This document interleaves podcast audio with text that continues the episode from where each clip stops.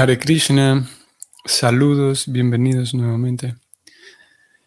Texto número 14 en el capítulo 18 del primer canto en el Srimad Bhagavatam para el día de hoy. Om Namo Bhagavate Vasudevayam. Om Namo Bhagavate Vasudevayam.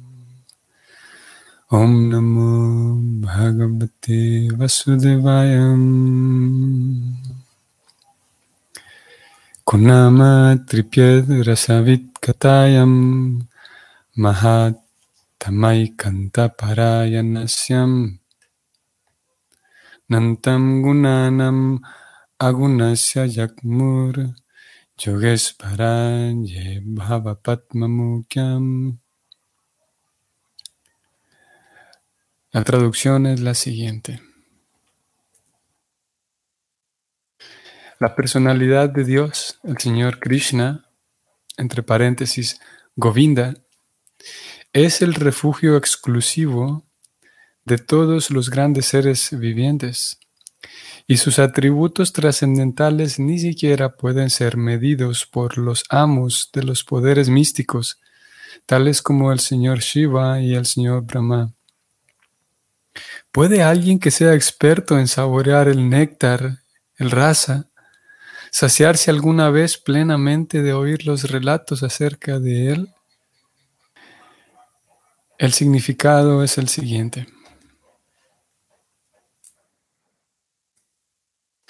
El señor Shiva y el señor Brahma son dos, dos jefes de los semidioses. Ellos están colmados de poderes místicos por ejemplo, el señor Shiva bebió un océano de veneno, del cual una sola gota era suficiente para matar a un ser viviente ordinario. De modo similar, Brahma pudo crear muchos semidioses poderosos, entre ellos el señor Shiva. Así que ellos son Isvara o señores del universo. Pero ninguno de ellos es el poderoso supremo. El poderoso supremo es Govinda, el Señor Krishna. Él es la trascendencia y sus atributos trascendentales no pueden medirlos ni siquiera Ishvaras tan poderosos como Shiva y Brahma. Por consiguiente, el Señor Krishna es el refugio exclusivo de los seres vivientes más grandes de todos. Brahma se encuentra entre los seres vivientes, pero Él es el más grande de todos nosotros. ¿Y por qué el más grande de todos los seres vivientes está tan apegado a los relatos trascendentales acerca del Señor Krishna? Porque el Señor Krishna es la fuente de todo disfrute. Todo el mundo quiere disfrutar de algún tipo de sabor en todo pero aquel que está dedicado al amoroso servicio trascendental del Señor puede obtener de esa ocupación un placer ilimitado. El Señor es ilimitado y su nombre, atributos, pasatiempos, séquito, variedades, etc., son ilimitados. Y aquellos que lo saborean pueden hacerlo de una manera ilimitada y aún así no sentirse saciados. Este hecho se confirma en el Padma Purana. El verso del Padma Purana dice así: Ramante yoginonante satyananda chit atmani itirama paden nasau param brahma. Los místicos obtienen de la verdad absoluta placeres trascendentales ilimitados. Y por eso a la suprema verdad absoluta, la personalidad de Dios, se lo conoce también como Rama. Esos discursos trascendentales no tienen fin y los asuntos mundanos, en los asuntos mundanos existe la ley de la saciedad pero en la trascendencia la saciedad no existe. Sutta Goswami deseaba continuar con los relatos acerca del Señor Krishna ante los sabios de Naimisaranya y estos también le expresaron su buena disposición a oírlo ininterrumpidamente.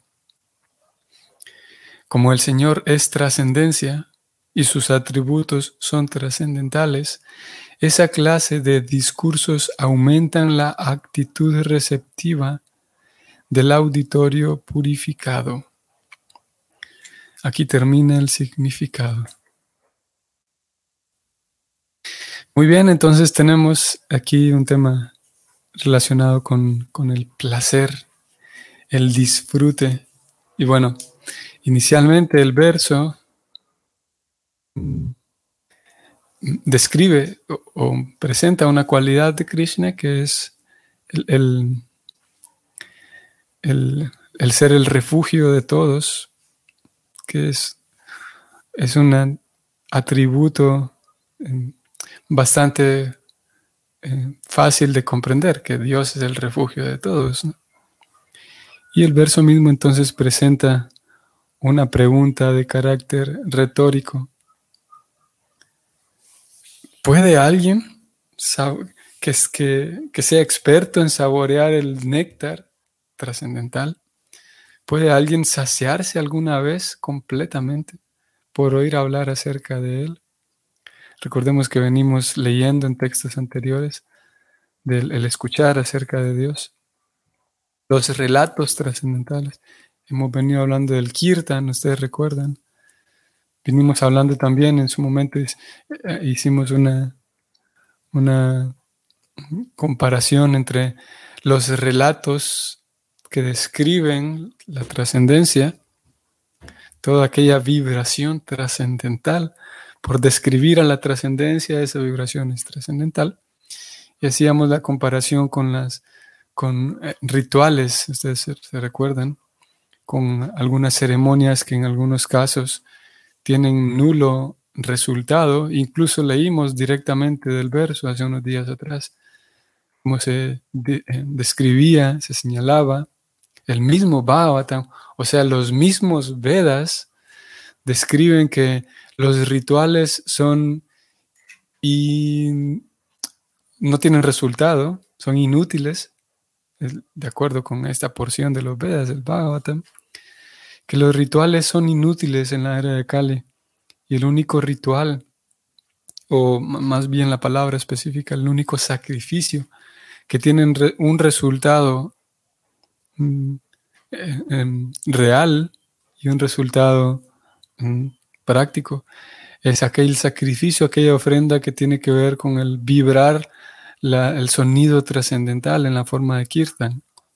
Y decíamos como kirtan incluye el canto, de hecho, de los santos nombres del Señor, incluye el canto con una melodía, incluye también el kirtan, incluye el rezar el, mismo mantra Hare Krishna de manera individual, en la forma de japa, en la forma en rosario.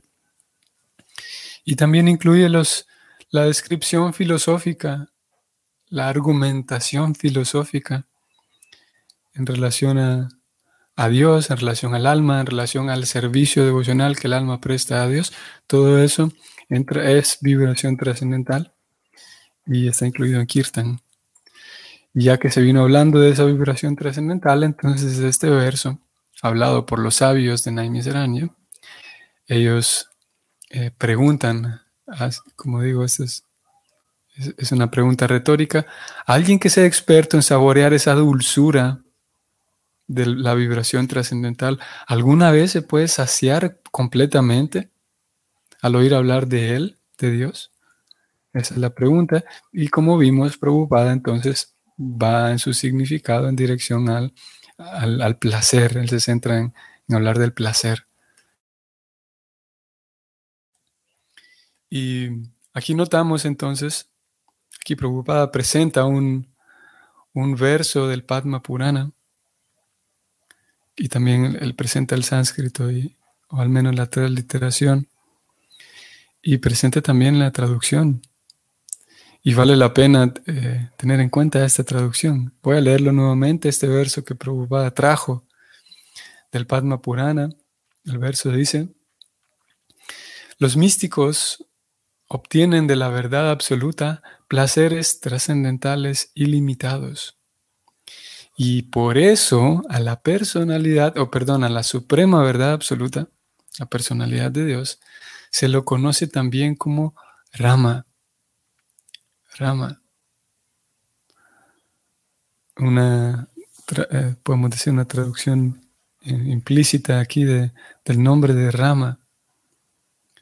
La verdad absoluta, quien posee y, em, administra, podemos decir, otorga placeres trascendentales ilimitados.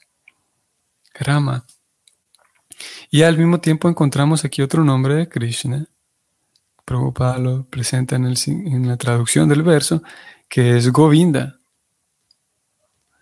Y Govinda, eh, tal vez algunos de ustedes sabrán, pienso que, tal vez la mayoría de ustedes sabrán que Govinda Prabhupada lo traduce como quien da placer a, las, a los sentidos, a los go.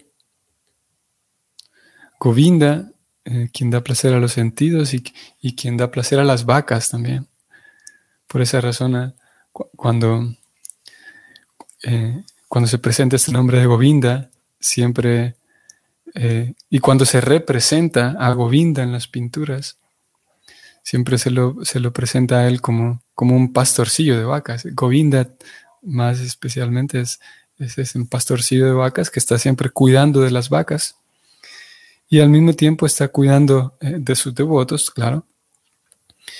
Y no solo cuidando, como también decíamos unos días atrás, creo que ayer, no solamente cuidando como, como un celador eh, mal encarado o con una mala cara, sino está cuidando de sus devotos y la forma en la que cuida de sus devotos es dándole placer a sus devotos. Govinda da placer a los sentidos trascendentales de los devotos. Y, y Rama entonces es la fuente.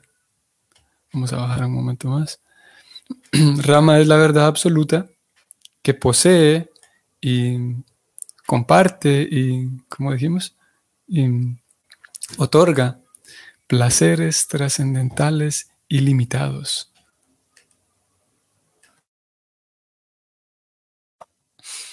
Así es que el placer, preocupada entonces ha centrado su, su significado en el placer y él lo pone aquí como la fuente de todo disfrute. Interesante que en algunas ocasiones se, se hace un intento por distinguir entre el placer y la felicidad. Ustedes sabrán que con alguna frecuencia, en algunas ocasiones, se hace ese intento por hacer una distinción entre placer y felicidad, que no son lo mismo. Y se pone como a la felicidad como, como algo más genuino o algo más real, a diferencia del placer, siendo el placer algo más, eh, tal vez momentáneo o algo más superficial.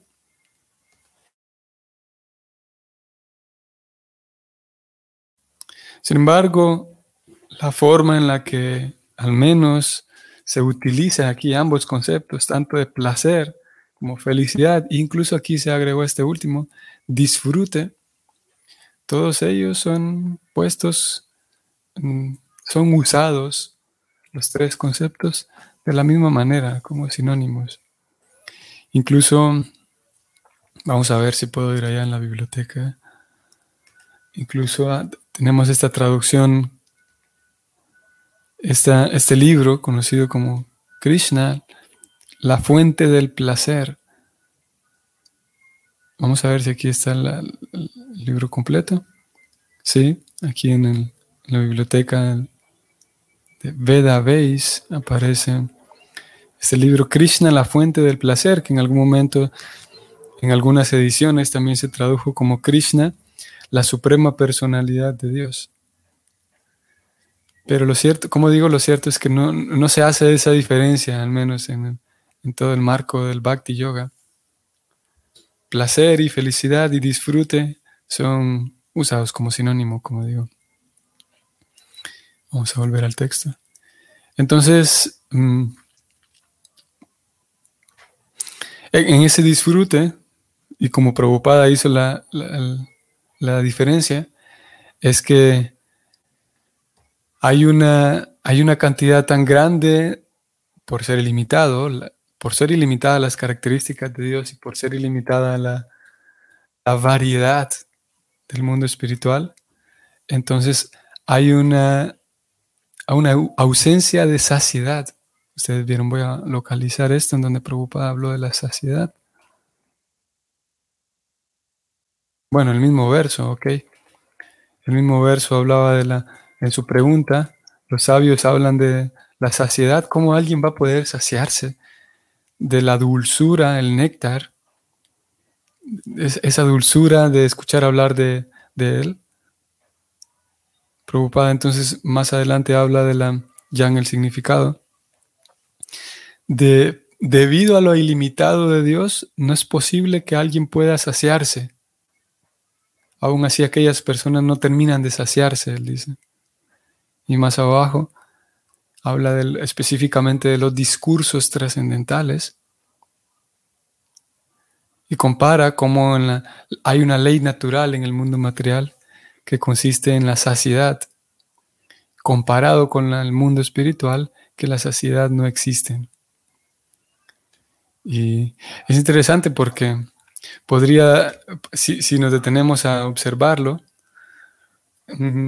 podría dar la impresión de que es lo mismo, ¿no? Porque alguien no está saciado en el mundo material o mejor digamos, con actividades materiales puede ser que uno no, llegue a la saciedad por dos razones, eh, por la propia incapacidad, la incapacidad de uno mismo, de la persona, o sino por no encontrar suficiente cantidad de disfrute.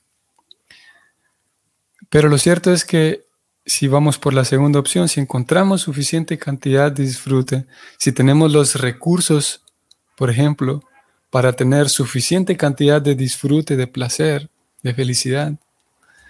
Llegará un momento en el que tendremos que enfrentar esa ley, la ley de la saciedad. Y posiblemente para encontrarse con esa ley de la saciedad o, para que quedar completamente saciado, hay que tener suficientes recursos. Y sin duda que que hay esa relación entre una buena cantidad de recursos y, para poder quedarse saciado. Pero incluso Prabhupada en algún momento daba, presentaba esa analogía de cómo, o ese ejemplo, y de ello todos tenemos experiencia, de cómo algo tan simple como el acto de comer, como con algo, con algún comestible que no sea muy agradable, todos sabemos que alguien puede comer mucho de eso pero llegará un momento en el que la lengua misma le pedirá eh, que se detengan.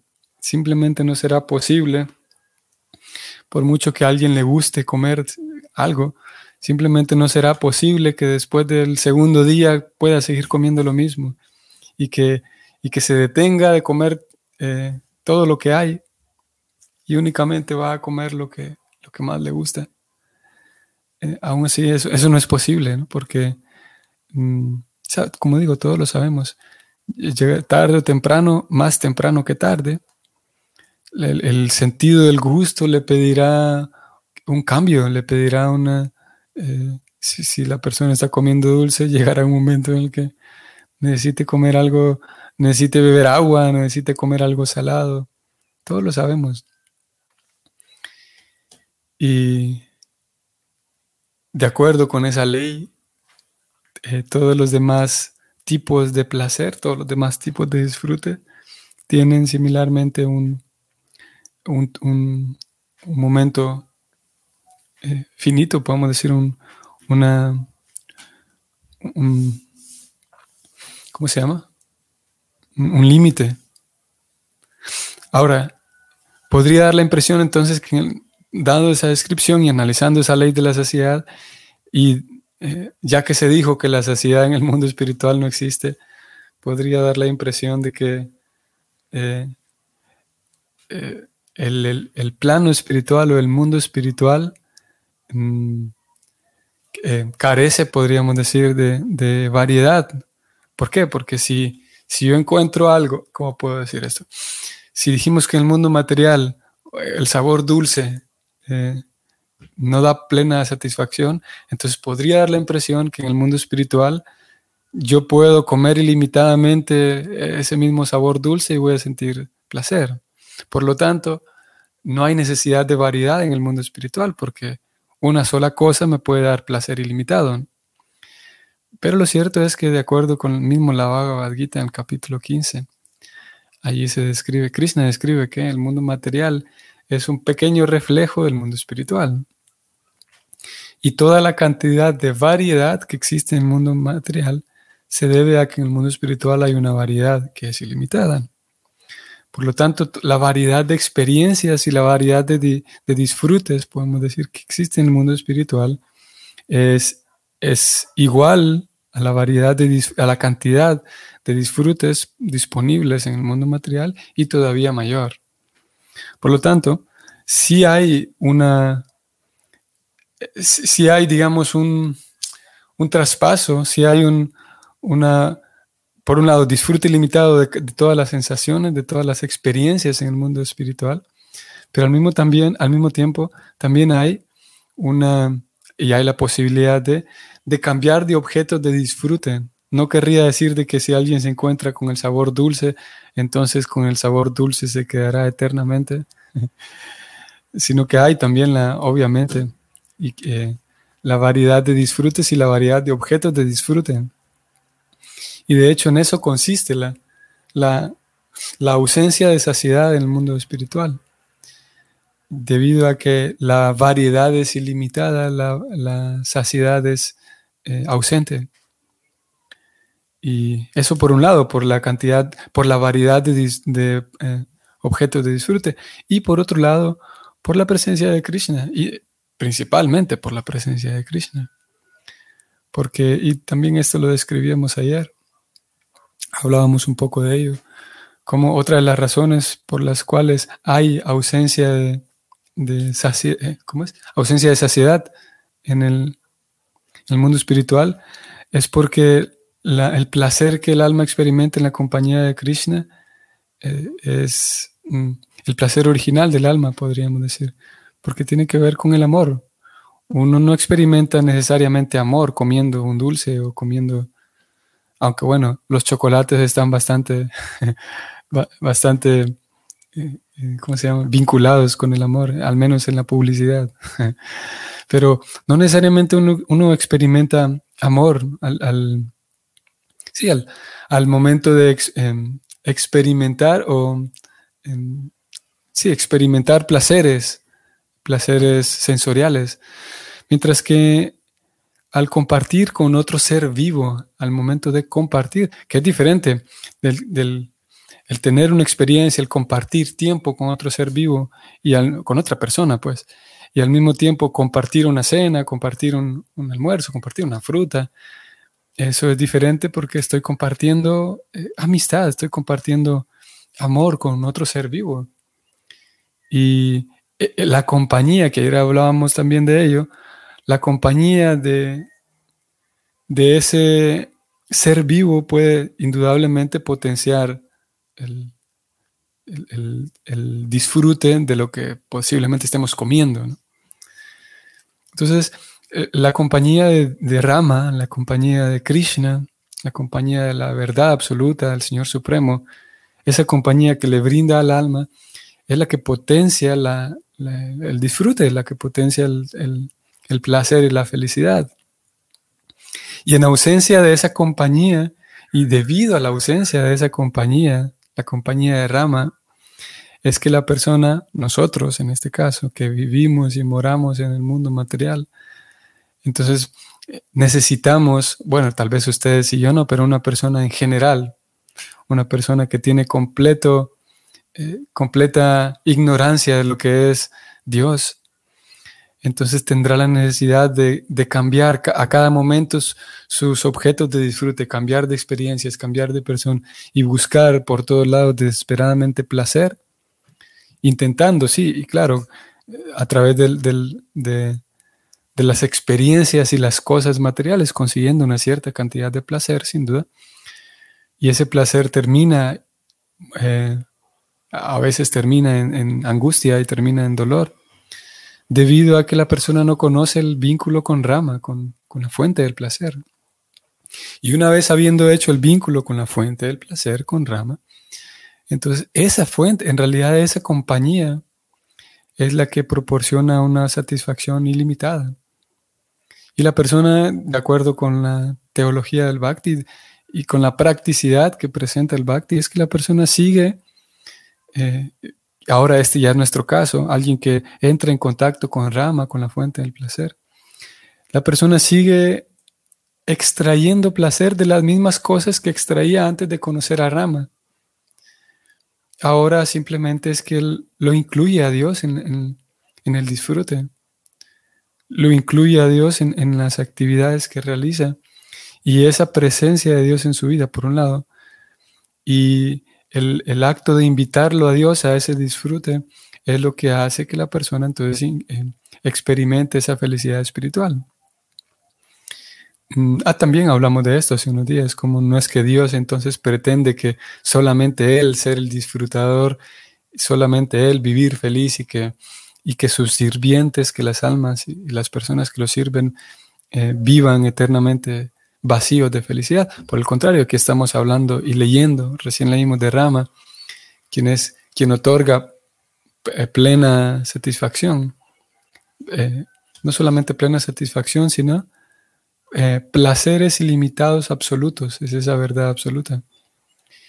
Y es por esa razón, nuevamente, ayer hablamos de ello también, es por esa razón que entonces Krishna y Rama, la verdad absoluta, aparecen en, los mundos materiales para facilitar el camino para que aquellas almas que quieran disfrutar, que quieran volver a casa, no, que quieran disfrutar, encuentren información de que volviendo a casa disfrutarían más y una vez estando en casa, entonces pueden recobrar sus placeres ilimitados, trascendentales, eternos, y otorgarlos también, otorgarle esa compañía a Dios, ya que Dios, como también lo dijimos, y lo hemos leído hace algunos días, también leímos esto, Dios, como lo presenta la teología del Bhakti, es que Dios no está en el mundo espiritual eh, Em, disfrutando de las cosas que hay en el mundo espiritual, disfrutando de, opulencia y disfrutando de tantas cosas que podrían haber. En realidad, de acuerdo con la descripción de él mismo, que él mismo hace en el mismo Bhagavatam, él disfruta en el mundo espiritual de la compañía de sus devotos puros, como ayer dijimos. Y entre más devotos puros hay en el mundo espiritual, más disfruta, aumenta más el placer de Rama. Aumenta más el placer de la personalidad de Dios, porque esos devotos puros saben muy bien que lo que más complace a Dios es mi, mi amor trascendental, más allá de ofrecer cosas, más allá de, ofrendar cosas, ellos saben que lo que más disfruta Dios en el acto de ofrenda es el amor puesto en, esta ofrenda. Y de esa manera el, placer trascendental de Dios también aumenta debido a que hay una cantidad ilimitada de devotos puros que ofrecen su, su amor trascendental. Claro, lo ofrecen así como, como el verso dijo, con esto terminamos, así como el verso apuntaba a que no es posible saciarse de oír los relatos acerca de Él, los devotos no pueden saciarse de ello. Similarmente, la mejor ofrenda que ellos hacen a Dios, así como ellos reciben plena satisfacción de la vibración trascendental. Asimismo, los devotos puros ofrecen a cambio algo que, y específicamente en Kali Yoga, algo que em, genera el mayor placer trascendental para Dios y es vibración trascendental a través del canto de los santos nombres. Lo mismo en aquella misma actividad que ellos, los devotos puros, eh, encuentran placer trascendental. Es esa misma actividad la que ellos ofrecen a Dios. Y es el canto de los santos nombres. Por un lado, ofrecen ese mismo canto de, regreso a Dios y ofrecen con sus propias lenguas, con sus propios corazones, ofrecen el sonido trascendental. Para otras almas ofrecen el sonido trascendental. Para Dios mismo y para ellos mismos encontrar placer. Muy bien. Nos detenemos aquí. Espero que sea un bonito día para ustedes y nos vemos mañana. Hare Krishna.